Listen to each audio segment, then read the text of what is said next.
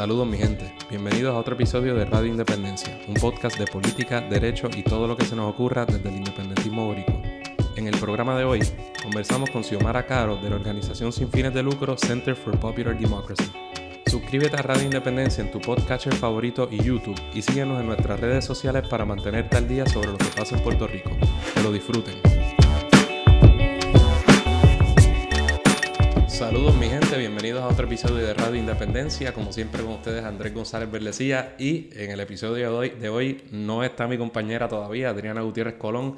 Todavía mientras nosotros, algunos de nosotros trabajamos día y noche, hay otros que están por ahí disfrutando de vaca vacacionando por ahí, por el, por el resto del planeta. Eh, todavía no hemos visto evidencia de Adriana usando la mercancía de Radio Independencia, la gorra, la camisa y llevando nuestra marca por ahí, por el planeta. Pero esperemos que eso esté pasando y que esté disfrutando un montón. Ya para el próximo programa Adriana debe estar con nosotros, nos va a contar qué, qué fue lo que estuvo haciendo durante esta semanita.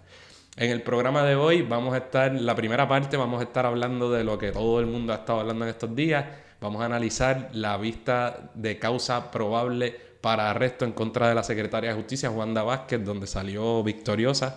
Todos tuvimos la oportunidad de verla transmitida en la, en la prensa, en la televisión, en la radio, en las redes, eh, lo cual no es usual, todos la vivimos eh, y vamos a estar analizando, voy a estar analizando ¿verdad? Lo, que sucedió en esa vista. Y en la segunda parte del programa va a estar con nosotros eh, una activista, alguien que se destacó mucho en la huelga estudiantil del 2010, que es la también abogada Xiomara Caro, una amiga mía, va a estar aquí hablando con nosotros de, ver de qué, qué, ha estado haciendo recientemente. Ha estado metido en, un montón de embelecos eh, relacionados con, con causas y, y, con causas sociales en Puerto Rico. Y vamos a estar hablando con ella en la segunda parte del programa. Eh, pero queremos comenzar con una noticia que, que, recibimos esta semana y es que el viernes pasado, el 7 de diciembre, se reportó la muerte de Carlos Gallizá. Eh, Carlos Gallizá era una figura conocida e independentista en nuestro país de muchas décadas. Eh, murió el viernes, él estaba, ¿verdad? Aparentemente padecía de cáncer y ya estaba en un estado muy, muy malo de salud un poquito de Carlos Gallizá. Carlos Gallizá fue representante por el PIB para allá para 1972, eh, cuando Rubén Berrión Martínez era eh, senador y, y Gallizá fue uno de dos representantes que tuvo el PIB en ese cuatrenio. Durante ese cuatrenio rompe con el PIB y, poco después entra, ¿verdad? junto con Juan, Mar a lo que es el Partido Socialista Puertorriqueño, el famoso PSP, del que hemos hablado mucho en, este programa.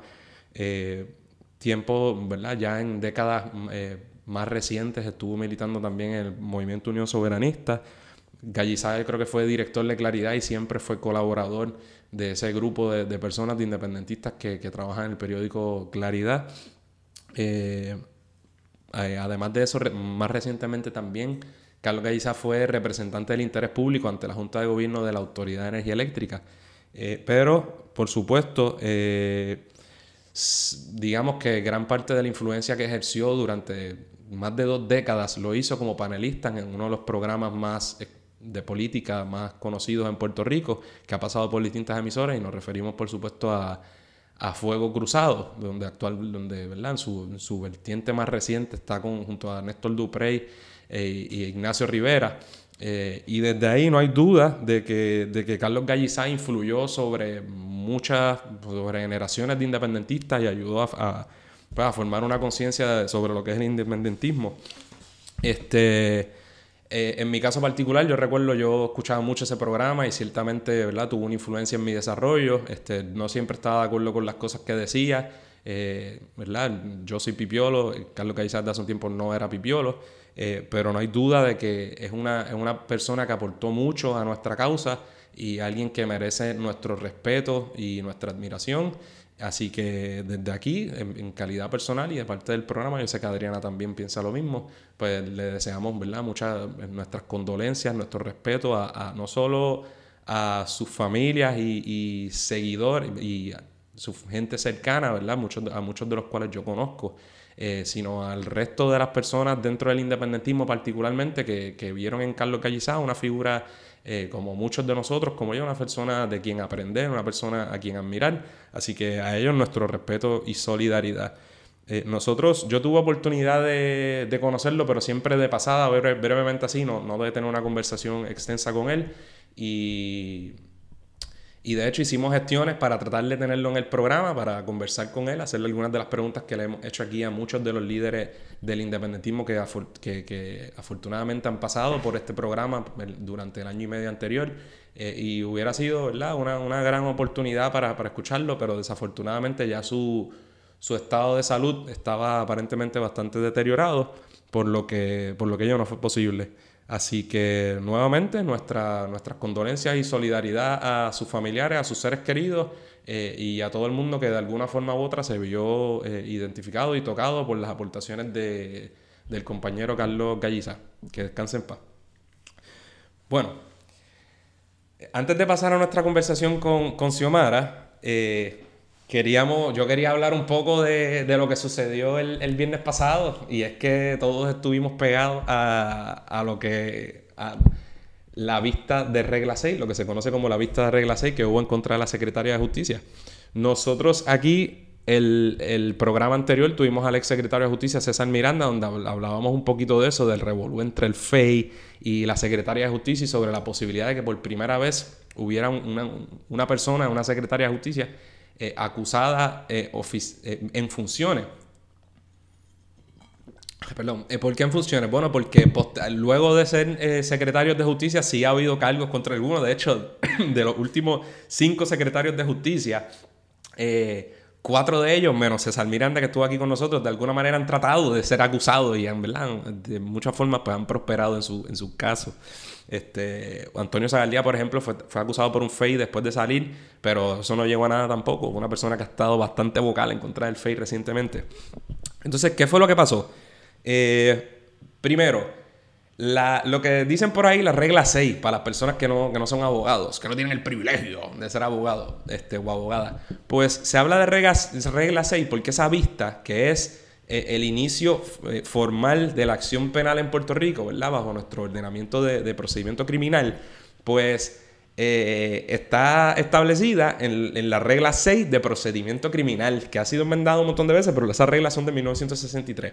Entonces, es, decir, una vez o a, te arrestan o se presenta una denuncia y el Estado, el Ministerio Público, la Fiscalía, usualmente el Departamento de Justicia, trata de formularte, eh, de iniciar el proceso eh, en tu contra, lo primero que tiene que hacer es justificar el arresto o solicitar que se te arreste la vista para determinar que hubo causa probable para creer que la persona imputada cometió ese delito y por tanto que se ordene su arresto, que no necesariamente va a ser arrestado porque igualmente se le pone una fianza a la que tiene derecho. Si cree que esa fianza depende de cuánta probabilidad haya de que la persona comparezca, no es de, en teoría de cuán malo es el delito ni nada. O sea que si a la secretaria de justicia no hay razón para pensar, ¿verdad? Que ella iba a salir corriendo, si iba a escapar o no iba a venir, pues la fianza no tiene por qué ser muy alta. Este, y eso es lo que sucede. Entonces, ahí se, por eso se habla de la vista de regla 6.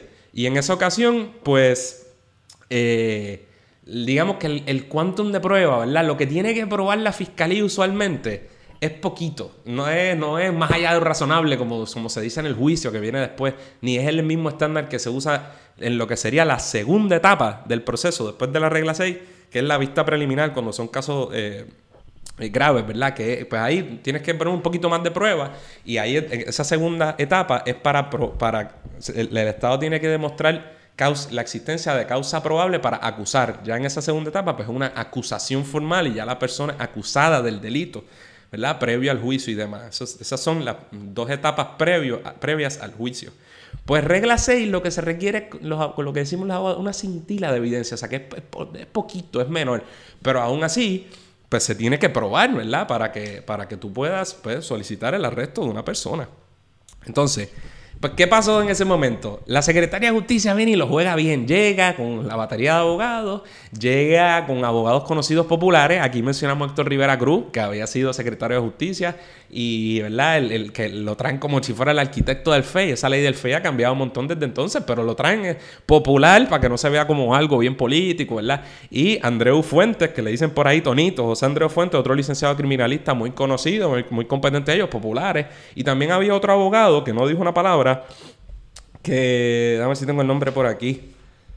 Él no dijo, Edgar Vera Pavón no dijo nada. Del otro lado estaban los, abogados del FEI, que lo explicamos en el, episodio anterior, si, para los que no lo sepan, que es el panel de... Eh, el panel sobre el fiscal especial independiente, que repitiendo un poco, ¿verdad? Es esta oficina que existe para que no sea la justicia no no puede acusar a justicia, sino una entidad independiente, entre comillas o no, como usted quiera, para, para procesar criminalmente o investigar a figuras políticas, ¿verdad? Y para que haya esa, esa independencia.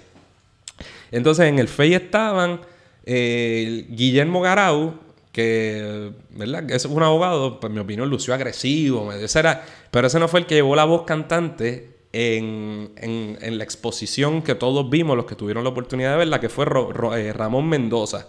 Ese fue el que argumentó. Y también estaba la, fiscal Iris Meléndez, que ella no dijo nada. La única mujer que estaba allí, al igual que los otros los abogados de defensa, pues ella no dijo nada. Entonces, ¿qué fue lo que pasó allí? Eh, es bien raro porque, en primer lugar, nosotros lo que vimos fueron unas argumentaciones, pero eso no es prueba. Porque el en esta etapa le permiten usualmente a los fiscales, y, curioso porque la Secretaría de Justicia lo hace todo el tiempo, que tú sometas tu caso por el expediente. Y entonces tú puedes someter declaraciones juradas de un montón de gente que no sabemos lo que dicen y la defensa ni siquiera tiene derecho a, tener, a verlas en esta etapa. Y por eso la secretaria tenía un lloriqueo, ¿no? Que esto puede violar el due process, debido procedimiento. No decían por qué. Porque no se le está entregando. Ese es el pan de cada día. Eso lo hace ella y sus fiscales todo el tiempo. Y realmente es abusivo. No debería ser así. Como mínimo, tú deberías tener derecho a ver esas declaraciones juradas en que se está basando el Estado, la Fiscalía, para solicitar tu arresto, para arrestarte y que un tribunal lo valide, porque la linda. Entonces, en, esta, en este caso, pues bien hipócritamente la, la, secretaria decir que eso no le gustaba. Pero aún así, entonces, mm, por tanto, lo único que vimos fue la evidencia en realidad, la, quien único la ha visto hasta ahora es la jueza. Porque la jueza es la única que pudo evaluar lo que dicen esas declaraciones. Y la, y la, evidencia usualmente se, no se cuenta, no es que hay 14, algo tuvieron que haber dicho, sino que se pesa. Hay que ver que, eso, que lo que dijeron ahí en realidad demuestre, ¿verdad? Una evidencia, una cintila evidencia de que probablemente la secretaria cometió delito, pero eso ninguno de nosotros lo vio, o sea que es difícil determinar si en efecto la decisión fue correcta o incorrecta.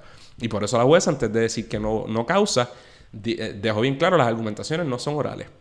Perdóname, no, no constituyen prueba. Ahora, evaluando lo que sucedió en ese caso, en mis redes, en nuestras redes, mucha gente, ah, le tiraron la toalla, esto, lo otro. Pero la realidad es que de lo que vimos y reconociendo que no sabemos qué prueba hubo y que nadie lo sabe, la realidad es que el consenso es que le pasaron por la piedra a los fiscales del FEI. Eh, y, yo creo que fue así, los pasaron por la piedra. De las argumentaciones, ¿verdad? Y esto de estar juzgando a compañeros, el trabajo, nadie está aquí roncando de ser mejor abogado criminalista que, que nadie, pero Ciertamente la exposición del fiscal, además de la calva que, que, yo creo que distraía, mm, ciertamente estaba all over the place. Decía 20 cosas y no, no, no parecían demostrar claramente en qué consistió la, el, acto violatorio, ¿verdad? La violación de ley que aparentemente se le imputaba a la secretaria. Porque más allá de que e, ellos parecían decir, ah, que ella citó a unos fiscales y ella es la jefa de fiscales para su oficina. Y, eh, porque por, una, por unos asuntos colaterales de una investigación que aparentemente se estaba realizando en un caso eh, de un robo, un escalamiento que hubo contra su hija. Y ciertamente eso parece, eso, eso huele raro y uno, uno pensaría que debería haber, ¿verdad? Una, una, división más tajante en cuanto a ese asunto. Pero muchas de las cosas que decía eran bombitas de humo.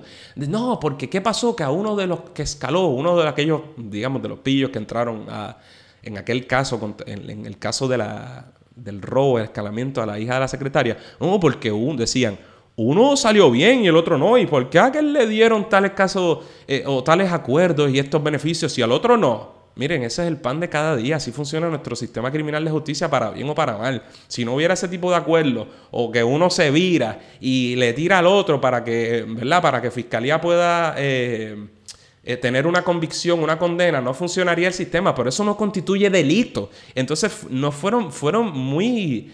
Eh, en realidad a mí me pareció politiquero en esa medida y poco claro. Di claramente qué hizo la secretaria, cuándo, dónde, cómo, qué disposición violó, de qué manera eso viola la ley. Y, y, en ese sentido yo creo que no, ¿verdad? Dejó mucho que desear. Además, el, el abogado miraba al público y a lo mejor usted le gustaba, pero primero que eso no es por jurado, así que usted no está convenciendo a ningún jurado allí. Ahí hay una jueza y es a ella quien tú le tienes que hablar y tienes que ser menos histriónico, menos show y hablarle directamente sobre el derecho y por qué entiendes que hay causa probable y por qué no, ¿verdad? no tiene discreción para disponer lo contrario a la jueza. Y él no hizo eso, miraba al público y, en mi opinión, ¿verdad? eso fue lo, que sucedió. por el otro lado, Héctor Rivera Cruz tiró un asunto procesal ahí que en realidad no sabremos cuánto pesó, si algo, sobre este asunto. Eh, y fue... Eh, Andreu Fuentes, quien llevó la voz, ¿verdad? La voz cantante. Y claro, y mucho mejor, yo creo que lo pasaron por la piedra, pero fue un poco duro. Quizá alguna gente le puede decir que fue muy histriónico, muy, muy. y hasta medio ofensivo, diciendo, pero ¿cómo es posible que tengamos que estar aquí discutiendo esto? Esto es ridículo. Este, pero en general, yo creo que el consenso fue que lo pasaron por la piedra. Y si nos preguntan a nosotros, si me preguntan a mí, reconociendo que quien único sabe qué dicen esas declaraciones juradas es la jueza que los vio, porque ni la prensa la ha visto ni nadie. Pero de las argumentaciones orales parecía un caso flojísimo o mal llevado por parte de la oficina del panel sobre el fiscal especial independiente. Entonces, hay que señalar, la jueza había sido nombrada por García Padilla, lo decimos así, aunque no tengo razón para pensar que eso haya influido, pero cada cual con lo suyo. Este, Además de eso, por supuesto, el tribunal halló que no hubo causa. Eh, inmediatamente le preguntaban a la, secretaria si ella iba entonces a dejar esa práctica de someter casos por, eh, por el expediente o, por lo menos que se entregaran las... Y ella decía, no, porque es que cuando si se viola, mis fiscales no van a violar tu proceso. Contestación pésima, es decir, te acaban de hacer algo que tú consideras injusto, pero para el resto del mundo tú lo vas a seguir haciendo. Eh, mala postura de la secretaria y, no solo deberían darse las declaraciones juradas, sino que esa práctica de someter casos eh, por el expediente, a todas luces el país vio que como que huele mal, es una mala práctica. Imagínese, y imagínate, ella está diciendo a la secretaria de justicia que le fabrican, que le están fabricando un caso actuando indebidamente. Imagínate cuando es una persona pobre que está ahí exponiéndose y a que nadie le hace caso y que nadie lo está viendo eh, y le hacen lo mismo y le someten un caso por declaraciones juradas este, ahí a lo loco y por el expediente sin oportunidad de contrainterrogar efectivamente a los testigos y demás y ordenan su arresto. Y a lo mejor el caso se cae después más adelante. Pero ese es el pan nuestro de cada día. O sea que es bien curioso ahora ver a la defensa, que usualmente, ¿verdad? El Departamento de Justicia, que usualmente la Fiscalía, que todo el tiempo justifica esas prácticas, ahora defendiéndose de ellas. Eh, ¿Qué pasa ahora? Bueno, pues en teoría el, el panel del fiscal especial independiente puede ir en alzada. Tiene una oportunidad de solicitar revisión de esa determinación de no causa. Eh, y puede presentar la misma prueba, presentar las declaraciones juradas, puede presentar más este, pruebas o puede sentar ahí a los testigos y que testifiquen y presentar toda la prueba para que haya causa. Puede quedar ahí y se acabó el asunto en contra de la secretaria.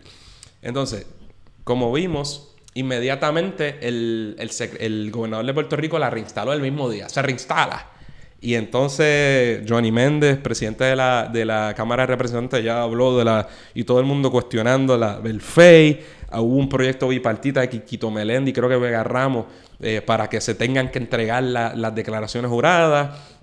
Este, nosotros en la oficina Animal que presentamos un proyecto mucho mejor, más allá, que no es solo que se entreguen las declaraciones juradas, sino que tengan que sentar testigos y que no puedan someterse casos eh, eh, por el expediente. Eso es un buen proyecto y vamos a ver si le dan paso o no y vamos a ver qué dice el Departamento de Justicia. Eh, indirectamente, Tomás Rivera Chats se podría decir políticamente que cogió un cantazo, ¿verdad? Para aquellos escépticos o que crean que, que, todo esto fue iniciado, instigado por, por Tomás Rivera Chats de alguna forma. Sale en ese sentido airosa la secretaria de Justicia, aunque hay que dejar claro que aunque no se haya aprobado o incluso si no haya cometido delito. Eso no implica necesariamente que deba mantenerse en su puesto. parece que hubo unos actos como mínimo, no sé si antiéticos, pero algo raro o indebido en, ¿verdad? en, su, en haberse involucrado o participado de alguna manera en ese caso. Eh, al igual que lo que hizo su esposo como juez, llamando, citando a los policías que iban, supuestamente podían testificar el día antes, huele feísimo, hay que ver, ¿verdad?, cómo eso mancha de alguna manera si, si lo hace el trabajo de la secretaria. Y además, como dijo nuestro invitado en el programa anterior, las entidades de, digamos, bueno, de la policía y de, police enforcement, ¿verdad? Law enforcement aquí se reúnen todo el tiempo. Hay que ver ahora cómo se reúnen la, la ¿verdad? La, Oficina de Ética Gubernamental con el FEI, con justicia, con, ante todo esto. Ciertamente, ciertamente esto va a afectar el sistema de justicia en Puerto Rico y, más importante que eso, cómo percibe la gente en Puerto Rico ese sistema de justicia. Eh, ciertamente queda mal parado todo el mundo porque por, las incongruencias que va a haber ahora entre las posturas que asume la secretaria de Justicia eh, ahora versus las prácticas, las prácticas que ella lleva a cabo. Además, eh, por el hecho de que, de que qué pasa ahora si, si hay posible conducta corrupta, antiética o lo que fuera, que justicia tiene que referir al FEI, una oficina que, ¿verdad? Que se supone que haya una interconexión como discutimos en el último programa. Así que todo eso la acera la, percepción que tiene la gente del sistema de justicia en Puerto Rico. Eh, además, y por último, yo creo que sobre este tema, yo creo que pasa como siempre pasa. Yo creo que la oficina imperfecta, pero la oficina del FEI, mm, quizá debe ser trastocada o demás, pero Ahora la propuesta de vamos a eliminarla, o eso es innecesario, vamos a hacer como tienen los gringos ahora, que meramente responde el secretario de Justicia de Attorney General. Ah, bueno, pues eso es consecuencia de lo mismo que pasa siempre. Populares y PNP, dos partidos políticos, no el PIB ni ningún otro. Eh, tienen unas instituciones que no son malas de por sí, como el FEI no es malo de por sí, pero se ponen a politiquear, lo llenan de, quizás, quizás de políticos, de politiqueros, que... Ahí está, entra que lo, llenan de politiqueros. Ahí llega nuestra invitada. Qué cool que hayas entrado. No le estaba haciendo caso porque estoy terminando de grabar. Lo llenan de políticos, politiqueros ahí, hacen un mal trabajo. Entonces, ¿cuál es la, solución? Ah, pues desmantelar la institución en lugar de, ¿verdad? De llenarlo con gente competente, pues lo que hacen es, ah, ahora hay que desmantelar al Facebook, hay que desmantelar la institución. Y es lo mismo de siempre. Lo mismo hacen con las corporaciones públicas, que las llevan a la quiebra y entonces hay que privatizarlas en lugar de responsabilizarse por los malos actos que, ¿verdad? que llevaron a esa, a esa realidad política. Así que nada, eso es lo que hay por ahora. Y como me vieron, acaba de entrar la invitada de hoy, así que a fuego, perfecto, porque lo vamos a seguir de Rolling Pin. ¿Estás ready? Estoy ready, siempre ready. ok, pues como les dije, eh, en este programa está con nosotros alguien, yo siempre digo que es gente bien especial, pero es la Clara. Vente, Xiomara, vamos a ver con esto. Sí, esta es así. ¡Wow! Qué cool. Ya estamos. Estamos grabando, estamos grabando. Puedes saludar a la cámara ahí. Hola. Este. Está con nosotros Xiomara Caro. Lo dije al principio, Xiomara, otra, otra persona que, que salió de ese, de ese proceso huelgario. Orgullosamente. del 2010-2011, de los que han estado aquí. Eh, aquí estuvo aquí estuvo Ricardo Olivero, aquí estuvo Amelín, aquí estuvo Alejo, un par de gente por ahí. Xiomara, antes de, de dejarte hablar, eh, tú estudiaste comunicaciones, ¿verdad? Yo estudié Relaciones Públicas. Relaciones Públicas en FIU, ¿verdad que sí? En Gainesville. Ah, en Gainesville, ya, ver. Estoy ahí como en University of Florida. Ok, ahí está. Eh, tiene un Juris Doctor de, de la Universidad de Puerto Rico, acabamos de decir. Líder estudiantil, y diablo, ha hecho un montón de cosas ahí que las vamos a discutir, lo demás no lo voy a decir. Xiomara, gracias por, estar con, hoy conmigo. Adriano usualmente va aquí, pero gracias por estar con nosotros en Radio Independencia. Ay, gracias a ustedes por la invitación. Ya hace tiempo que la tenía apuntada. tenía que venir aquí. Sí, mano. Y esto me... La verdad es que hace tiempo que no estoy en un programa de radio, para empezar. Y hace tiempo que no estoy en un espacio que se siente tan cómodo como este. O sea que me entusiasma ver. Sí, mano. Es raro. Es raro que yo te esté como entrevistando así como, si fuera. Es un poquito raro, pero está cool, está cool. Me gusta. Venía, venía conversando con, con alguien por teléfono. Le está diciendo que venía a esta entrevista. Y le dije. Wow, qué chévere es, es estar viviendo en una época en la que vas y participas de los proyectos políticos de tus amistades. Y eso como que fue chévere porque fue como que, ah, voy a ir a hablar con Andrés, pero va a ser una conversación pública. Y pues es bonito ver cómo la gente ha ido construyendo iniciativas en función de sus propias preocupaciones. Sí, mano. Y claro, otra forma de decirlo quizás es que nos estamos poniendo un chispito viejo y que no somos tan chamaquitos y ahora cada cual tiene lo suyo. Yo no, voy a, yo no voy a, no voy a secundar eso. Adriana me la monta y Adriana dice que yo, y es verdad que yo tengo complejo de viejo full, yo creo que sí. Bueno, pero es que hay algunos de nosotros que siempre han sido como viejitos. Como viejitos. ¿Entiendes? eh. Almas medio... En otras palabras, yo he hecho la clara, olvídate, que se joda. Este... Pero serio, pero vamos a decirlo por lo positivo, porque nos porque gente que desde, desde que somos jóvenes nos tomamos bien en serio, a veces muy en serio. Sí, mano. Procesos, iniciativas, conversaciones, y entonces pues la seriedad llega antes de que la edad. Tú sabes que... Sabes que estamos en el 2018, o sea que nosotros entramos a Derecho. Tú entraste... eh, bueno, hace 10 años. ¿Tú puedes creerlo? 10 años. Yo creo que nos conocimos como para 2009 por ahí. 2009. Pero... Diablo, mano, qué dolor. Pues siempre empezamos... Nada, vamos a tirar lo biográfico rapidito antes de entrar al, al nitty gritty. Esta pregunta ahí bien, bien formal, pero ¿de dónde tú eres? ¿De qué...? Yo sí, yo lo sé, pero vamos a tirarlo ahí para que la gente sepa si Omar Caro. Pues mira, es buena, aunque suena como una pregunta de hechos, en realidad como que últimamente me gusta repensar cómo uno cuenta la historia de una... Revisionismo. Te, lo vas, a- a- que va- te vas a ir más underground o algo. No, pero no empieces a nombrar, no, no lo expandas como una práctica todo, pero estaba pensando recientemente, por ejemplo, en, eh, yo soy de, mi mamá es de Las Piedras, mi papá es de Aguas Buenas, de niña viví en Aguas Buenas, pero también viví en Tampa, Florida, y ahora... Ay, no sabía. ¿Ves? Mira para allá. Eh, seis años en total. Fueron dos épocas de tres años, entre medio y vuelta. Entonces, eh, lo ahora como que le doy más importancia porque me he dado cuenta que en mi rol político y en lo que me gusta hacer de, de tender puentes y de conectar, de traducir y de a veces mediar, a veces tampoco, no, no, no exactamente, pero ese rol de entender, por ejemplo, la realidad de una familia en la diáspora, cómo se siente, inclusive como que mi, mi la semillita independentista en realidad se siembra en Tampa, Florida, porque mi mamá, me- mis padres me decían cuando tú veas la bandera, me acuerdo, era como que veníamos hablando inglés y cuando subían las escaleras del apartamento había una bandera de Puerto Rico. Toli, como yo no sabía esto, ¿qué edad tú tenías? Eh, o sea, ¿cuál- qué la parte de primera tu vez que nos fuimos yo tenía dos años. Volvimos a los seis y yo me volví a ir a los nueve y volví a los doce. O sea que fueron como que la mitad de mi niñez, si lo puedes llamar así. Entonces, eh, fue bien importante porque cuando pienso en mi... de- en co- como que de dónde surge la inquietud de involucrarme en asuntos políticos que en realidad no era de mi casa como tal, pero sí era... Había un respeto por, por de dónde venimos, por la nación, por el idioma, por la cultura. Y eso, eso se le dio un significado vivir fuera. Más que vivir en Puerto Rico, como que el vivir en Florida. ¿Y tus viejos no eran como que bien activos políticamente o sí? ¿O no, verdad? no, inclusive en mi casa no se hablaba ni de por quién votaban. Eso era como un... Como que inclusive había una regla de como que no, no, ese voto es secreto y demás. Eh, los tirándolos aquí al Pero medio, está ¿verdad? cool porque no te, está bien, pero entonces no te, pues de, de esa manera no te adoctrinada, porque es obvio que aquí la política es algo bien religioso, ¿sabes? Es casi Sí. religiosa, es una cosa que va de generación en generación y es una No, cosa... no, en mi casa... Eso está cool. eh, O sea, de niña en Florida estaba el tema de la bandera, estaba el tema del idioma. O sea, mis papás hicieron un, un esfuerzo porque nosotros habláramos español y nosotros lo peleábamos. En aquel momento. Nosotros queríamos hablar inglés en la casa y mi mamá nos ignoraba y decía, yo no sé de qué ustedes hablan.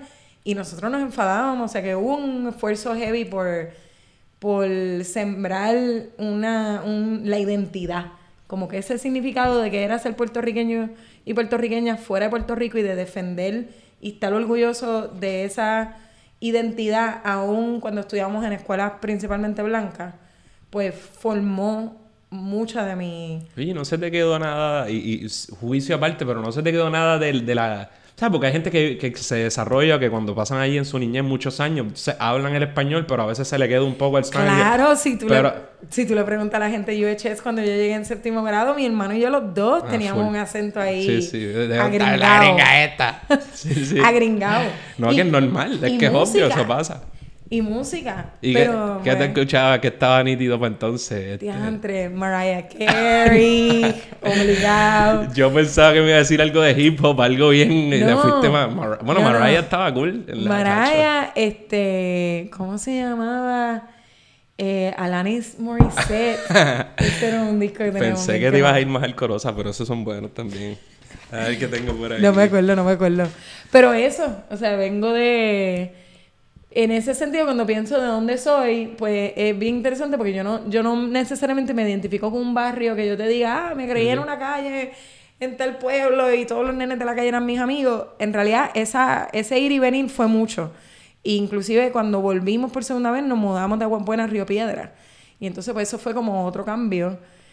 Y eso hasta cierto punto, pues a veces yo creo que uno de momento dice, ah, pues fíjate, yo no tengo este arraigo con un pueblo del, de Puerto Rico. Sí, como mi, mi jefe que es loco con Gurabo, saluda a Animal, que es Gurabo, Gurabo, Gurabo. Yo he tenido jefes que son locos con sus pueblos. Yo, yo, tuve un jefe que era de Atillo y dale con Atillo y jode con Atillo. Y Denis es Gurabo, olvídense. otra cosa. E, eso es parte, o sea, esa, esa experiencia de, de, de qué pasaba en la niñez. Para mí hay algo de la mezcla de la diáspora. Puedo confesar que como que me, me, me identifico con con los niños que se criaron, la gente que se cría fuera. No, y súper cool por todo lo que estás haciendo, que vamos a discutir ya mismo, que tiene que ver con eso. Y entonces, cuando entras al bachillerato, ¿militabas militabas en algún grupo político o nada que ver? en ninguno. Este puede ser como mi confesionario aquí, porque... Y yo sé que no, pero para que, es para que el pueblo, para que los millones y billones que sintonizan este programa, que no, oye, no te creas, estamos bien. Sí, no, no, van súper bien. Vamos bien. Este ¿Tú militabas o de dónde? Porque después te va a preguntar de dónde salió esa vena entonces, pero, ah, pero tírame primero Voy a dar un like, es que alguien que estuvo antes que yo aquí tiene algo que ver con cómo yo entré a esto, pero en realidad no. La parte cultural yo creo que siempre ha sido una de mis maneras de entrar al... una de mis conexiones, ¿verdad?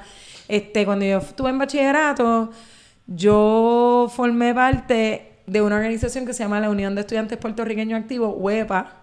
UEPA, ese era el nombre. Mucho nos gustan los odios, los acronyms. Sí, pero era bueno. UEPA es un buen acrónimo. Este, tengo que decir.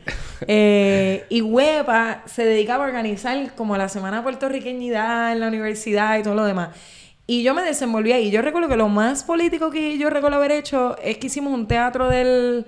Este, una pieza de teatro del oprimido que era interactivo con gente en el campus y tenía que ver con el del crimen contra los latinos.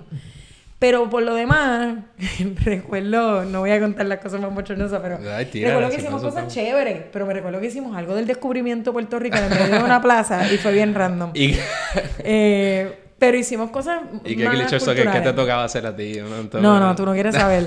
Pero fue... si no estamos de prestigiar, tú me. Este, no, no, no, no es para tanto. Se puede compartir un poco, pero... Pero ese fue mi activismo en la universidad. Y yo recuerdo que hubo una marcha por algo que salió en el periódico universitario que yo me sentí conmovida a ir y fui, pero me quedé al final de la marcha y me sentía tan fuera, como que yo no conocía a nadie de ahí, que terminó la marcha y al final había como un, pues, un rally y alguien iba a dar un discurso y yo me fui. Antes y tú viste esos pelus revoltosos, lo que quieren es hacer problemas.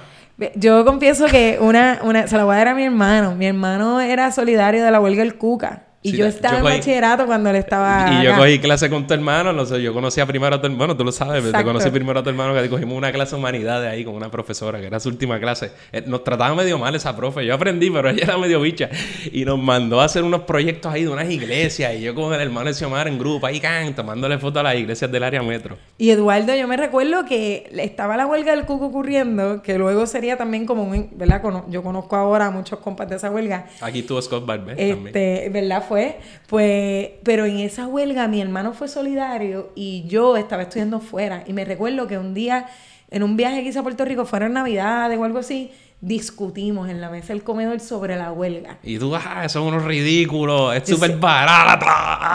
entre los argumentos, sí, sí, porque, digo, porque yo creo que es importante para la gente que escucha este programa y en general la discusión sobre la formación política el reconocer que hay gente que llega al trabajo político o a la conciencia política, porque somos seres políticos todo el tiempo, por la familia, pero habemos otros que llegamos de otra forma y venimos de otras perspectivas. Ha tomado tiempo soltar algunas ideas. O sea que me acuerdo haber tenido esa discusión y mi hermano defender a los huelguistas del Cuca y yo, pues, con mi, mis argumentos en aquel momento. lo más seguro ni se bañan. Y, pero imagínate, con esa, ese aumento no es gran cosa. Yo pago tanto estudiando afuera. La clásica. Este, olvídate, una lógica que, que pues ya no, ya no uso, pero es importante también uno tener la humildad de reconocer que... ¿Y qué, pasa, ¿Y qué pasó en Derecho que te activaste? Porque si alguien no sabe, si alguien no recuerda, la, huelga, esa huelga esas, esas huelgas y esos procesos fueron bien nítidos y en realidad no había una cara en particular, ni había un líder, era una cosa bien difusa, bien bonita, bien, bien, bien buena. Pero de la, y particularmente en la segunda parte sí había gente que se destacaba, este, y que, y que muchas veces en la cuestión... Eh, mediática y de otra índole, pues que era la que estaba dando la cara, llevando los mensajes. Y Xiomara era una de esas caras más conocidas, sobre todo para la segunda. Y me acuerdo aquella, que, bueno, es que hicimos tantas cosas, pero...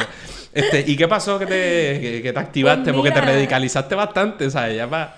Pues mira, yo siempre había sido coordinadora. Porque en verdad no, creo que organizadora como tal. agua ahí por si acaso, si wow, qué cool. Estamos así. Perdona que te interrumpa, pero para que tengas agua por si acaso. Está brutal. Me encanta. Eh, pues yo siempre había estado en bachillerato y en mi cultura de estudiar, siempre estaba estar involucrada en otras cosas, como le llamábamos los extracurriculares, ¿verdad? Eh, o sea que tanto en escuela superior como en bachillerato yo tenía mis clases y tenía como seis proyectos en los que yo estaba metida. Y siempre ha sido una práctica mía. En el primer año de Derecho yo estudiaba y trabajaba, pero ya para el 2009 yo decido dejar mi trabajo. Tú entraste en 2008, o sea, tú entraste en la misma clase, lo que pasa es que no, yo no te vine a conocer hasta después, hasta el 2009. Yo entré, en el 2008, pero yo era estudiante nocturno y trabajaba en Fundación Comunitaria de Puerto Rico. No sabía. Renuncio en el 2009 y me, me voy a Barcelona, pero cuando vuelvo, hago el, el programa este que había de verano, cuando regreso a Puerto Rico pues regreso a consigo una práctica en la universidad, que significa básicamente para los que están escuchando, pues que me pagaba, no tenía que pagar matrícula y tenía un estipendio mensual que me permitía estar en la universidad de día. Entonces, vuelvo a ser estudiante en el 2009. Y yo recuerdo que llegué y habiendo, habiendo estado ya por un año, año y medio, pues estudiando y trabajando, de momento la emoción de solamente estoy estudiando, estoy en la universidad de día, pues mi primer instinto fue, ¿dónde yo me tengo que eh, involucrar? Y uno de los lugares, me acuerdo que fue la lo que terminó siendo la cooperativa de derecho. Estuvo nítido que se creó por esos años también. Con este hombre que, que, ahora es Mr. Cooperativa. Además, el Julián, se me escapa... Bueno, él estaba para... Con Coral Aponte. Con Coral Aponte. Ok, sí, sí. Sí, Coral fue de, la, de las que lideró ese proceso y hubo un comité de timón. O sea, que hubo varias iniciativas, pero yo conocía a eh, a Gamelín Eduardo. Estuvo aquí recientemente. Sí, lo vi, lo vi, me encantó. Y Gamelín, yo lo conocía por una amistad que teníamos en común. No éramos súper amigos ni nada por el estilo, era un conocido. Y yo me encuentro a Gamelín en un pasillo de derecho, eh, bien frustrado. O sea, me acuerdo que inclusive estaba en cuclillas, con la cabeza así entre las manos, frustrado, a punto de llanto casi. Y me le acerqué y dije, mira, tú estás bien que creo la empatía siempre es como mi, como que lo que me... me gancho. De, momento entro en lugares que no conozco todo, pero algo me hace sentir algún tipo de empatía o querer eh, saber más porque veo a alguien eh, o sufriendo o bregando con algo. Y él pues, me dijo bien frustrado, yo no puedo creer que estén aprobando esta ley 7 y que los estudiantes de derecho de la universidad pública que se paga con los sueldos de los trabajadores no estén defendiendo a la universidad. En aquel momento a mí eso no me provocó ningún tipo de... Siendo honesta, me hizo sentido su argumento, pero lo más que me preocupaba es que lo veía él un poco... Sí, decía, eh, cabrón, no es para tanto, como que bájale dos, tú decías. O bueno, yo decía, bueno, él está preocupado, lo que él dice tiene sentido, tal vez hay otra gente preocupada como él, y tal vez si hacemos un grupo de los preocupados, pues como que se reduce la preocupación. Vamos, vamos a hacer un PowerPoint y vamos. sí, y de ahí, y me acuerdo que la primera persona que él mencionó fue Arturo Ríos Escribano. Y de momento fue, bueno, yo tengo un pana. Y yo le dije, pero habrá otra gente que piensa lo mismo que tú, porque tal vez podemos crear un comité. Y yo me recuerdo, voy a hacer esto aquí. Son malos. No, pero yo me recuerdo que él me dijo en el momento, ay no, porque después se nos llena de todos los, de todos los, de los populares, todos los melones, hacho, y como supo. Y, yo, no sabía, pero yo creo que él usa el término o populetes o algo sí, Los populetes, y yo no sabía qué significaba eso. Sí, sí. O sea que yo escuché eso y hice, sí, sí, sí. Y nada, de momento, de momento empezó como una reunión de nosotros tres, Arturo Gamelín y yo, nos reunimos y como yo venía de las sin fines de lucro, que es como un, también como una cosa que continúa, yo había trabajado en fundación comunitaria y eso era un tema, pues yo sabía más o menos estructura, ser visión y misión. Y me acuerdo que nos reunimos en el patio de Gamelín y escribimos el, una visión y misión. Bien corporate, algo como bien Pues mira, si tú supieras que de, años después yo he mirado la visión y misión del CAED, y aunque el CAED comenzó, lo comenzamos hablando de los temas que ocurrían fuera de la universidad, la misión del CAED tenía que ver con involucrar, con que estudiantes de derecho progresistas se involucraran en la defensa de la universidad. Y el CAED era el Comité de Acción de Estudiantes de Derecho. Gracias, y porque me creo que estoy aquí. Y te, voy, y te voy a decir algo más. Yo, yo siempre me acuerdo, bueno, me acuerdo por muchas razones, pero yo era el representante estudiantil de Derecho en, en el Consejo General en ese momento, pero lo más brutal es que esa reunión, la reunión inicial que se hizo y donde se constituye lo que va a ser el CAED, que fue el primer comité de acción de todos los que se hicieron en la UPI, fue así. Eh, fue el 25 de septiembre, que es mi cumpleaños. Yo me acuerdo. lo digo por eso. Yo me acuerdo, es que yo me acuerdo cuando creamos el concepto del comité, también estaba otro compa que ya mismo me acuerdo del nombre, Sergio. Sergio, el hermano de Gabriel. Sí, este, Sergio, Y de momento fue como Sergio que. Méndez, creo que era. Sergio Méndez. Escribimos en la visión, misión y del comité y el nombre del comité. Y me acuerdo que escogimos la palabra acción porque di, y, hicimos como un menú de palabras por cada cuáles eran las alternativas de los acrónimos y era como que no queremos un comité para discutir. Era bien claro que lo que sea que habláramos Sí, no no, terminara siendo un montón de pues, futuros abogados y abogadas filosofando. Eh, o filosofar, pero para hacer algo. Y había una asamblea que venía por ahí de profe- del sindicato de trabajadores. ¿O era de la hermandad? No me acuerdo bien. Era una asamblea de la hermandad. eh, o- la hermandad estaba declarando un paro y habían asambleas estudiantiles por facultad para discutir ese paro. Y en esa asamblea estudiantil de derecho, se, me acuerdo que Gamelín cogió un turno y presentó un voto en solidaridad con la hermandad y que se creara el Comité de Acción de Estudiantes de Derecho. Y así se creó el comité y se pasó una hoja y yo creo que empezamos como con 70 nombres desde aquel día. O sea que... Un montón. Y de ahí en adelante, pues lo demás es historia. Sí, la más historia. Estuvo súper nítido porque había habido, yo creo que había habido una, yo no sé si había habido ya un paro nacional, pero había habido protestas por ahí, pero la cosa estaba escalando y como tú dices, estuvo, estuvo bien porque esa esas primeras reuniones fueron como que para un paro, un paro de uno o dos días. Después Sí. otro paro, como que fue escalando hasta que nos organizamos bien chévere después. Así que nada, entonces, ¿qué, qué puestos tú llegaste a tener para ese, para ese proceso? Porque tú fuiste... Tú fuiste la representante de nosotros mucho después, ante... Sí. el- no sé si era el CNN o, o- o ya tenía otro nombre. Yo fui ¿Recuerdas? representante del Bueno, porque para la segunda tú fuiste la representante. Bueno, lo que pasa es que en el primer proceso se crean los comités de Oh, acción. Sí, dale. Este, los comités de acción si quieres. eh, terminan creando una coordinadora. Me acuerdo que esa fue la- como la primera estructura donde nos, donde nos reuníamos para discutir qué estaba pensando cada comité. Y luego, cuando se aprueba la huelga, en esa asamblea se declaró crear un comité negociador de Río Piedras. En ese comité negociador de Río Piedras había un representante por cada comité, que fue Aníbal Núñez, nuestro Sí, que representante. estuvo aquí con nosotros también. Estadista. Este, y entonces ese comité entonces se vuelve nacional. En la, en la medida en que la huelga se volvió nacional, nosotros mismos nacionalizamos el comité. Fue como, ok, pues como... y me acuerdo haber estado en esa reunión que fue en Arecibo. Sí, que Aníbal dijo que eso era una estrategia, como él habla, una estrategia de, ¿verdad? De los que estaban más a la izquierda, como para tomar el control. Decía él, eh, a lo mejor, ¿Quién seguramente. sabe? Digo, de seguro. Todo Sí, lo que... sí. O sea, la realidad es que de las cosas que yo recuerdo de ese proceso... eh, y a veces uno se lo olvida, ¿verdad? Que romantizamos todos los procesos, pero en realidad había mucha estrategia política corriendo todo el tiempo. Todo el tiempo. Gente tratando de organizarnos entre nosotros, diferencias que teníamos de táctica.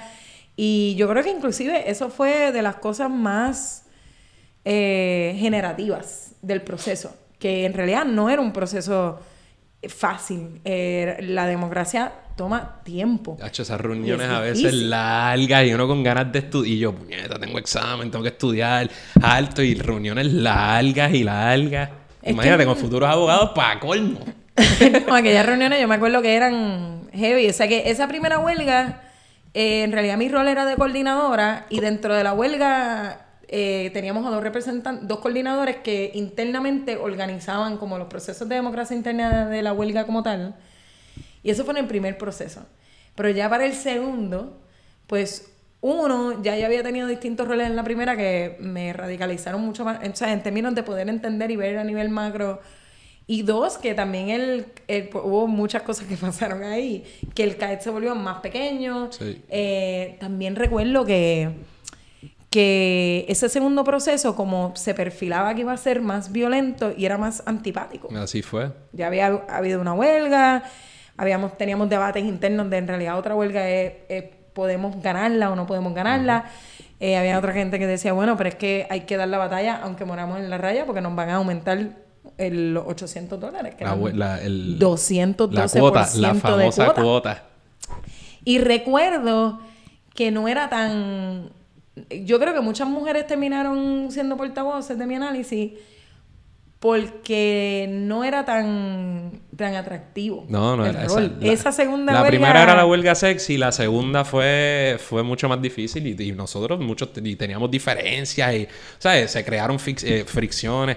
Tú fue también, contenciosa. Sí, fue contenciosa. Y tú, y tú también había, tú te tiraste para el consejo de la escuela de, no sé si quieres hablar de esta. yo me acuerdo de estas cosas, cosas que uno no deja ir y te tiraste para la presidencia del Consejo de Derecho, no se te dio. Te hicieron una plancha de derecha. Saludos al representante progresista Manuel Natal que hizo esa plancha de derecha. Era una, su lema era algo así como, como el representante de todos, algo así, cositas, gotitas del saber. Yo sí, yo pienso que fuera de una perspectiva más allá de lo político, o sea, ¿A que no te esperabas que te tirara esas cosas? Pues si tú supieras que ahora puedo decir como me alegro, porque en verdad la experiencia que yo tuve en la huelga de realmente estar metida en los procesos de democracia interna, que para mí fueron de las cosas más fascinantes, igual tampoco románticas. El otro, reciente hablaba con alguien que decía, eso no era así, la realidad es que habían cuadros políticos y había, había un proceso bien fuerte de negociación y de empujar líneas, porque también así es que Y yo me alegro porque yo digo, si yo hubiera terminado siendo presidente del Consejo de Derecho, hubiera estado metida en unas reuniones con la administración y en unos procesos que en verdad... No eran para ti.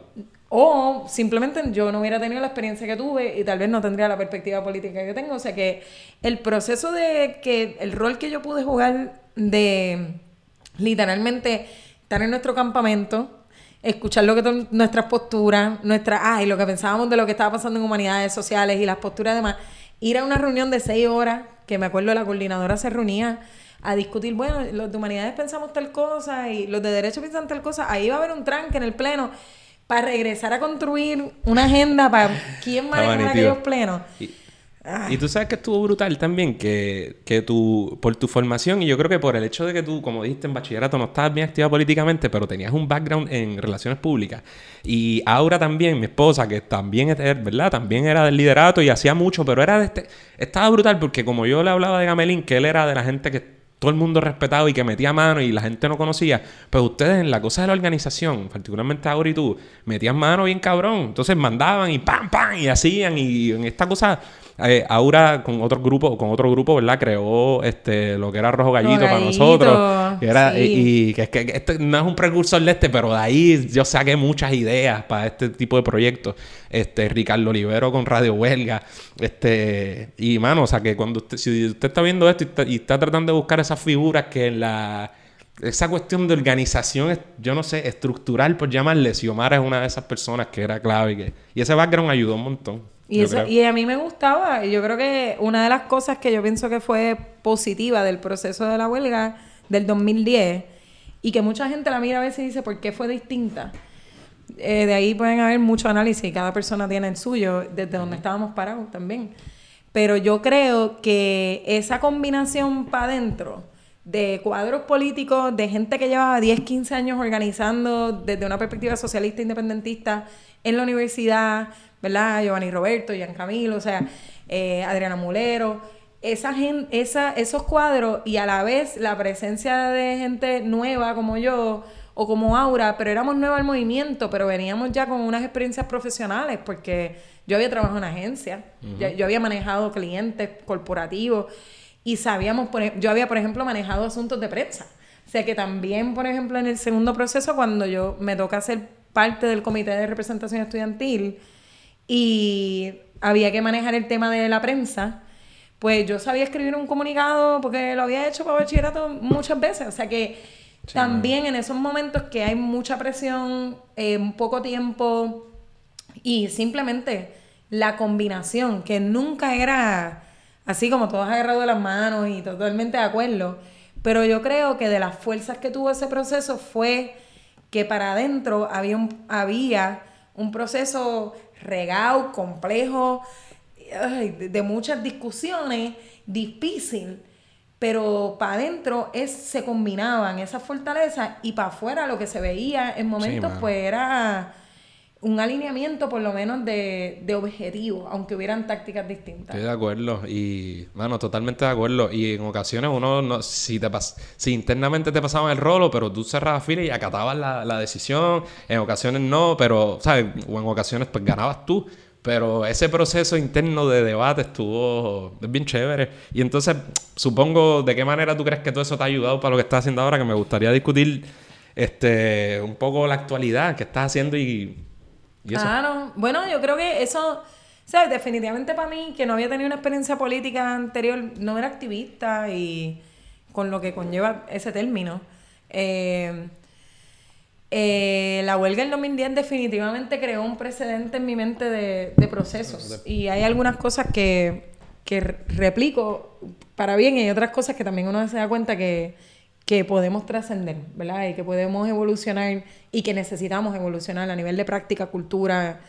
Pero definitivamente el tema del, del compromiso con el trabajo de base y con las organizaciones y las estructuras que tienen un claro compromiso con construir poder con otra gente, ¿verdad? Y definir el poder de esa forma versus, versus eh, el poder pensado desde una estructura jerárquica o desde los dos o tres personas que toman decisiones a nombre de todos los demás. Pues yo creo que para mí ese proceso pues, fue un parte de ese aprendizaje. Igual creo que es duro para una en, ver entonces en la práctica, ¿verdad? En el mundo profesional, en, la, en, en cuando en donde estoy ahora, de momento ha sido más, es más complejo el juego, por llamarle el juego. O sea que... Y lo otro, pues las, las relaciones. Este, yo creo que las relaciones humanas que hay detrás de los procesos políticos son las cosas que trascienden. Que podemos tener muchas diferencias, pero al final del día, cuando alguien me pregunta quién está haciendo buen trabajo, pues uno no duda porque conoce la integridad de la gente. Yo creo que... Eh, y en ese sentido, pues yo creo que lo, que lo que conecta hasta ahora es que yo siento que hay una generación política en edad, pero también en procesos que ha compartido. En edad, qué forma de decirlo. Bueno. madurita, madurita. Así que ya estamos ready. Lo que Bueno, igual también, ni, o sea, sí, pero hay un, hay, hay una brecha que, o hay una, puede haber una distancia porque algunos de nosotros está, éramos mayores en ese proceso huelgario a los que tenían 18. O sea, eh, yo tenía que 26, bueno, menos. No, sí. Y, y, y, no vamos a decirlo, pero yo soy, yo soy menor. Yo soy menor. pero, pero sí pienso que. Nada, eso también me influenció porque cuando yo después me voy a trabajar para Boys and Girls Club de Puerto Rico. Ok, nítido, eso te quería. Sí, que fue una experiencia bien importante porque ideológicamente bien distinta, ¿verdad? En términos de no necesariamente había un alineamiento, yo no yo no hacía trabajo político desde ahí, o sea que no era un trabajo en el que me visualizaba pues este mi activismo, era el trabajo y después yo era activista después de, la, después de las horas que terminaba el trabajo. Pero es una organización con sistemas bastante sofisticados de planificación estratégica, con procesos que he aprendido del sector corporativo. Entonces, pues de alguna manera también me permitió entender el lenguaje del trabajo de las sin fines de lucro, pero también el lenguaje del sector público, porque parte de mis roles ahí fueron de relaciones de gobierno y de entonces, pues pude ver. Y tenías que bregar con gente distinta, con gente de todo tipo también. Tenía que bregar con todos los, o sea, con los presidentes del Senado y de la Cámara y con ese mundo político y cómo se mueve y también yo tomar decisiones de con qué yo me quiero relacionar y con qué no. Y el proceso, en realidad el proceso de la huelga es lo que me lleva buscando una manera, una institución sin fines de lucro que organice. ¿Y te, te reconocían o te decían cosas en esos años con el Boys and Girls Club? Como te decían, ah, tenés la de la huelga. pues claro, pues claro, lo que pasa es que es que después de la huelga a mí me, a mí me llegaron un montón de ofertas de trabajo que yo denegué de, para trabajar para políticos, por ejemplo. Sí. Sí, sí. este, me llamó gente y yo me las denegué porque no entendía que eso no era donde quería estar, o sea que en Boys and Girls Club definitivamente sabían quién yo era cuando yo... No, pero yo te decía la gente con la que tenías que bregar, o sea, ibas a una reunión a tal sitio, a lo mejor en la legislatura o lo que sea, sí, eh, tú sabes, la come candela. Sí, 100%, la gente sabía y hasta cierto punto eh, siempre había una búsqueda de utilizar ese capital político para otras cosas. Seguro. Me costó mucho, pero o sea, de, protegerme de eso también. Yo creía, creía en el trabajo y creo en el trabajo que hace la institución, hasta, ¿verdad? Tengo mis diferencias con, con, el, con roles que estaba decidiendo asumir en términos, por ejemplo, de, de la privatización de la educación o de abrir una charter, pero pues mientras estuve ahí también pude mantener mi trabajo político separado del trabajo pago pero poco a poco esa tensión se fue volviendo inmanejable, porque es como vivir una doble vida. Y es que, y tú sabes que me jode a mí también, que es que uno tratando de buscar la forma de, ¿verdad? de incidir y de influir políticamente, yo, ¿verdad? Soy pipiolo, creo que también eso es un vehículo, y de otras formas, este podcast y demás, pero por ejemplo, yo, yo puedo pensar en cosas que criticarle a esta estructura corporativa bien grande de las non-profits, con el overhead, con, la, con el busconeo que pueden tener algunas en, ese tipo de estructura para guisar también.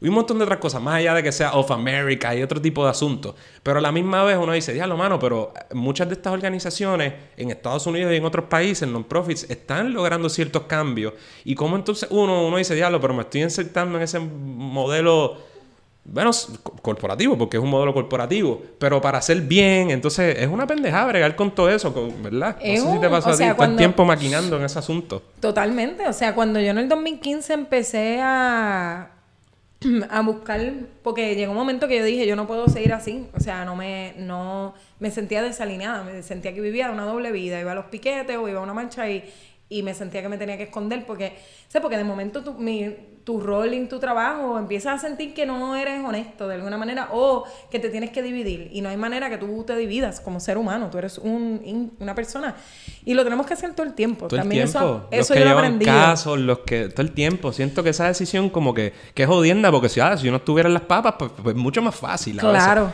Pero, yo creo que parte, ahora lo puedo ver a nivel de estrategia, porque ahora también he aprendido qué complejo es tener un trabajo que te pague hacer trabajo político. Claro. Y cómo eso cambia también hasta cuánto, o sea, cambia hasta quién, cómo tú eres en tu trabajo. O sea, eh, o sea que en el 2015 yo me, yo, yo empiezo a investigar desde el 2011, 2012, después de la huelga, de las cosas que a mí me llama la atención era, ok, esto que pasó en la universidad, ¿cómo podemos cómo, se puede mover recursos para hacerlo más ampliamente, ¿verdad? Yo creo que muchos teníamos esa pregunta. ¿Cómo carajo hacemos que esto...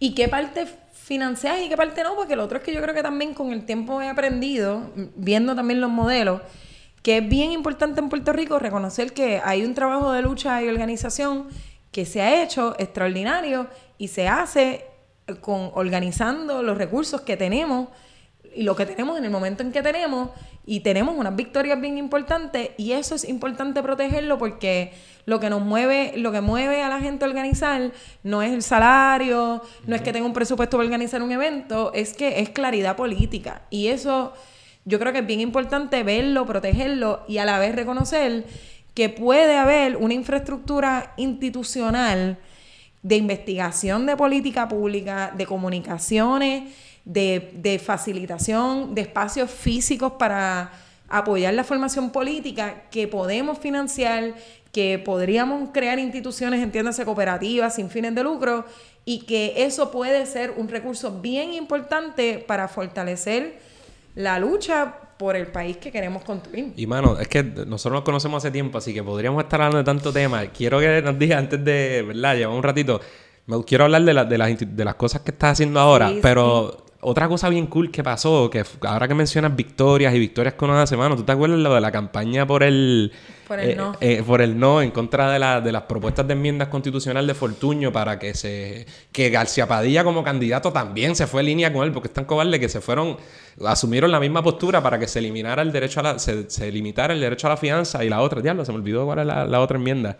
Pero eran, nos concentramos en el asunto de la fianza. Sí, pero había otra cosa. Y que le dimos un tutazo al, al, gobierno y todo el mundo medio difuso con los con sus distintos grupos. En ese momento yo trabajaba para el Tribunal Supremo, este, el oficial jurídico, así que por eso yo mantuve distancia en cuanto a la campaña.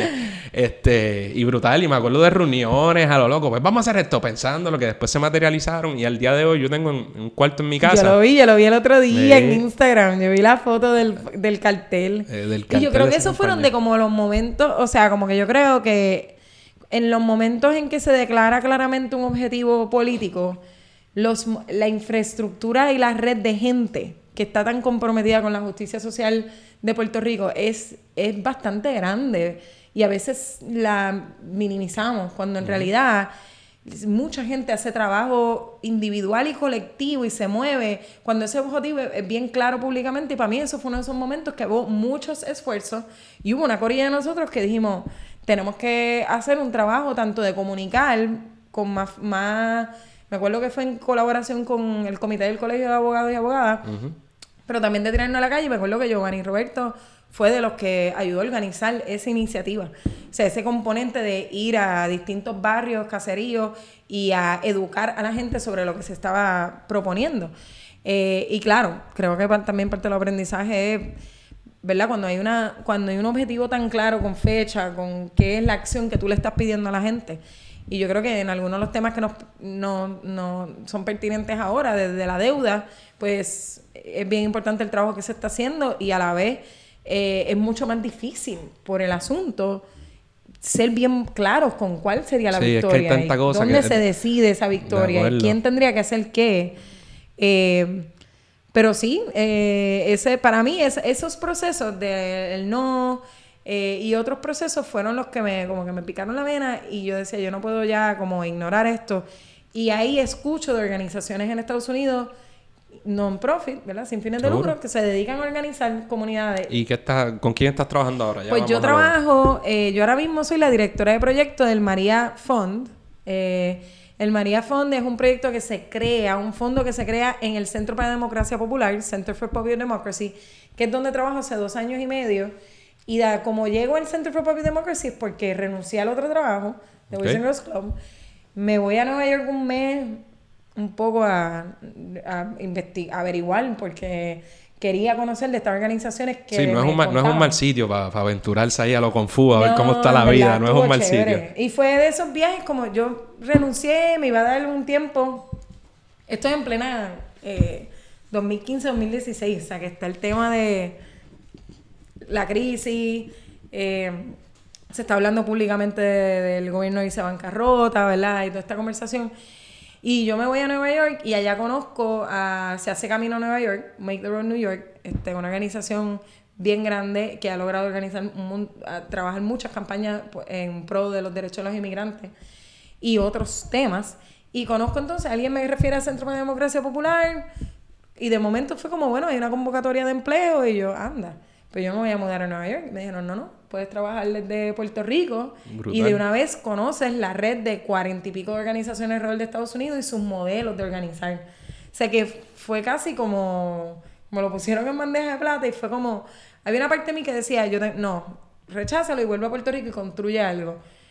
Y había otra parte que era como que contra, pero te están ofreciendo un proceso de aprendizaje de, un, de una organización que ya está establecida y que tiene algunos modelos de los cuales se pueden aprender, aunque no, no replicar, ¿verdad? Pero yo creo que hay mucho que aprenderle. ¿Y que de a qué se dedica la, organización? O sea, ¿qué estás haciendo aquí? ¿En qué consiste tu trabajo? Pues antes del paso al huracán María, yo soy, eh, y sigo estando en ese equipo, pero mi rol ha cambiado. Eh, yo soy parte de un equipo que se llama eh, Organización y Capacitación, que se dedica a darle apoyo técnico y apoyo a organizaciones alrededor de todo, todo Estados Unidos que se dedican a organizar alrededor de asuntos de justicia racial, justicia económica entre otros.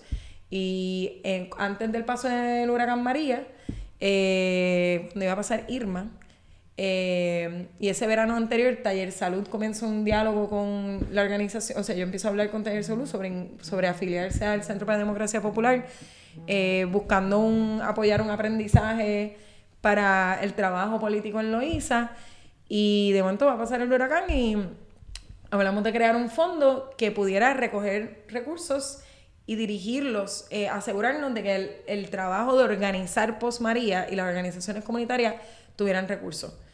Y se crea así, como a las 2 de la mañana estaba escribiendo. Pero eso fue, eso antes o después del huracán. En el paso. O sea, el- son las 2 de la mañana, está, pasa, está eh, entrando el huracán por Puerto Rico. Mientras nos Y partía. estamos montando la página de internet. La gente de Nueva York que está trabajando con nosotros a la Sí, porque ya se sabía que nos íbamos a joder. Era una cosa, era una cosa Sí. bien rara, ¿verdad? Como que, diablo, nos vamos a joder, nos vamos a joder, nos estamos jodiendo, nos jodimos.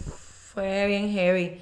Y a la vez, fue como una, fue una idea de un compañero de trabajo mío que le estaré eternamente agradecido, eh, Steve Dooley, que me dijo, mira, eh, la- el aprendizaje después de Katrina es que las organizaciones que van a luchar para detener desplazamiento, para detener privatización, necesitan dinero y si no lo tienen, eh, van a tener que hacer el trabajo de alivio sin recursos y después el trabajo de reconstrucción y mientras tanto organizando. Y entonces de ahí surge la iniciativa. Y desde cuando se crea, yo pensé, bueno, lo creamos en colaboración con Taller Salud y El Caño, fue la otra organización, eh, como organizaciones emblemáticas y que la gente también reconoce, ¿verdad? Su trabajo y su perspectiva. ¿Y qué hace el María Fondo? ¿Para qué? O sea, ¿cómo, Mira, cómo en es el la cosa? último año nosotros le dimos, eh, le hemos, hemos dado eh, 3.7 millones de dólares a 33 organizaciones eh, y de esas 33 a 22 de ellas le hemos dado dos, dos subvenciones, una para la etapa alivio y otra para la etapa de organizar más a largo plazo.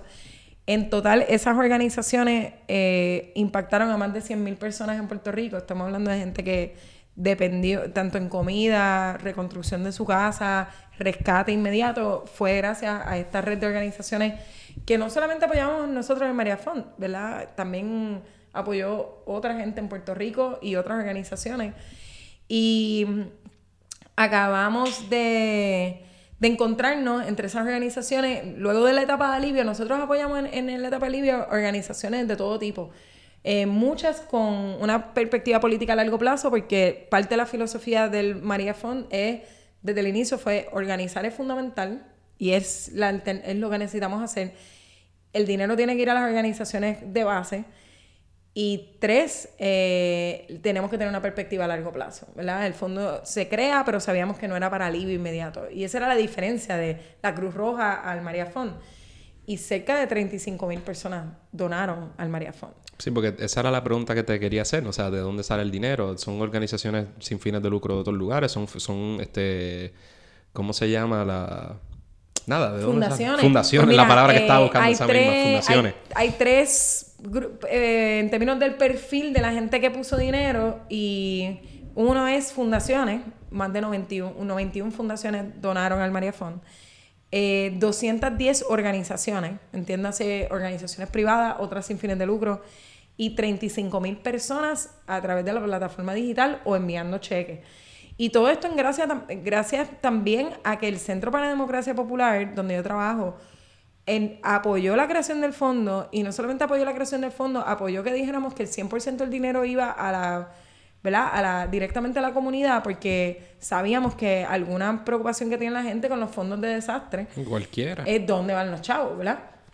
Y eso ha implicado que la organización ha donado cerca de 400 mil dólares en trabajo, en horas y horas de compañeros de trabajo de Estados Unidos que solidariamente le dedicaron fines de semana a contestar llamadas, a cambiar cheques, a enviarnos cosas a Puerto Rico. O sea que en realidad, si no fuera por el- yo trabajar donde trabajo, el María Fond no existiría y las posibilidades que vienen hacia el futuro, porque lo, lo otro es que nosotros tenemos ahora un presupuesto para los próximos dos años porque queremos continuar apoyando esas organizaciones y ahora queremos también ver cómo nosotros fortalecemos la, el trabajo, la infraestructura que hay de, esa- de esas organizaciones, pero también de la colaboración. Porque vi que este, hace poco estuvieron como, como en un, ¿cómo se llama? Como en un retiro, estuvieron por ahí medio celebración, ¿verdad? De las personas que o las organizaciones que componen eso, estuvieron por sí, ahí. nosotros, o sea que como en la primera etapa, como decía, pues como muchos dimos dinero para el alivio inmediato. Ya en el verano, luego de esa etapa, nos tiramos a la calle eh, la, mi compañera de trabajo, Raquela Delgado. Que, es- Hey, que- hey, hey, que, un ah, shout sí, out. un shout out a la compa, con quien, ¿verdad? Sin, sin ella, pues no sería posible también la mitad del trabajo, porque hemos nos hemos vuelto un dúo dinámico, ¿verdad? Para mover muchas cosas. Y el apoyo de un comité asesor, que es lo otro que no mencioné, que yo soy parte de, aunque ahora formalmente trabajo para el María Fond, pero son 10 boricuas que han cerrado fila, han cerrado fila desde el primer día y hay una, y van desde Nueva York, eh, varias personas en Nueva York y varias personas en Puerto Rico, somos 10, y en verdad que ha sido fundamental el apoyo de esa gente, o sea que en esta segunda etapa que nos estamos moviendo ahora, pues dijimos, bueno, ahora vamos para el trabajo de financiar el trabajo de organizar.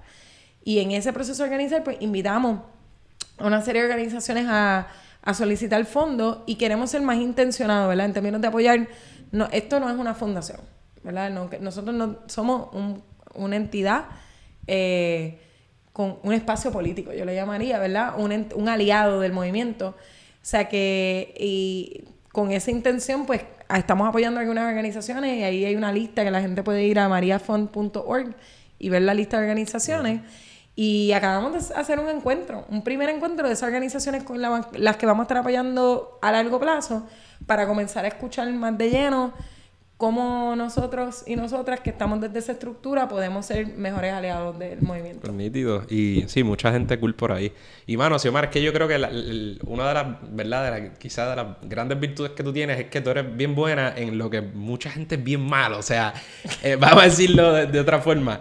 Mucha gente puede tener buenas ideas o, o tener una línea política bien clara, pero a la hora de fucking viabilizar eso y convertirlo en un proyecto y, la, y, la, clara en este momento financiarlo, darle una estructura para ponerlo en concreto en este mundo económico y de mierda, es difícil porque a veces no, porque es que si uno no tiene los recursos este, o, no sabe cómo viabilizarlo, pues no le puede dar, tú sabes, no lo puede poner a correr y en eso una dura.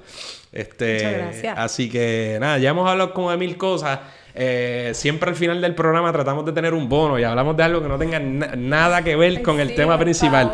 Tengo, podría tirar un millón, pero no. Voy a tirar algo relax primero. Yo sé que desde hace un tiempo tú has tenido un, has desarrollado un interés como por la bomba. ¿O me equivoco? ¿Y, cuál es ese? ¿Cómo va eso? O sea, tú le metes a la bomba, ¿sabes? Algo, estás dura. ¿Cómo es el...? Sí, María Torres escucha este programa. ¿Qué pasó? Eh, Mano, voy a decir algo así como bien filosófico, tal vez para... O sea, lo coges, es algo serio, lo tuyo no es... Pues mira, es serio y no estoy practicando, pero, pero de, las cosas que yo en los últimos años le he dado casco es que para mí eh, eh, parte del proceso de descolonización este, es hacerle caso también a las cosas que nos mueven desde lo más profundo que no le tienen, que no necesariamente le hacen sentido a este mundo capitalista. Y cuando yo pienso en esa cosa que a mí me mueve y me da sentido de pertinencia en el mundo, eh, y otra persona también me lo dijo como si el mundo estuviera sanado, si, si fuera, si estuviéramos en un mundo hermoso, sin violencia y todo lo demás, ¿qué tú harías todos los días? Y mi respuesta es bailar. Yo amo bailar y te confieso que mi lado intelectual lo he trabajado tanto como abogada, o sea, como estudio, estudiosa, que me está costando, pero yo estoy apostando a que en los próximos años yo quiero dedicarle más y más tiempo a bailar porque estoy segura que por ahí es que...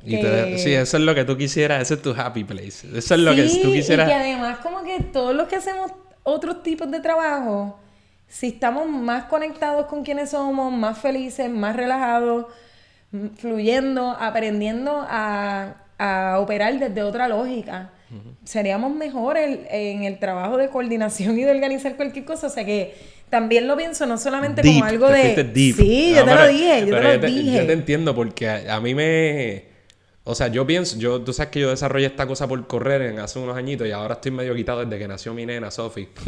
y este, pero, pero cuando yo estaba entrenando bien chévere, hermano, es ese feeling de que, diablo, tengo tanta mierda en la cabeza, tantas cosas, pero cuando tú estás ahí corriendo relax, una, dos horas, ese es tu espacio. Y te pones música o sin música, pero relax. Y como que eso, mientras tú describes eso para ti, el baile para ti, como que yo digo, coño, correr, yo lo veo similar. No sé si yo correría todo el tiempo en el mundo ideal, pero está Bueno, pero son cosas que, que en realidad retan toda la lógica de lo que supuestamente es importante en el mundo, lo que supuestamente tiene valor.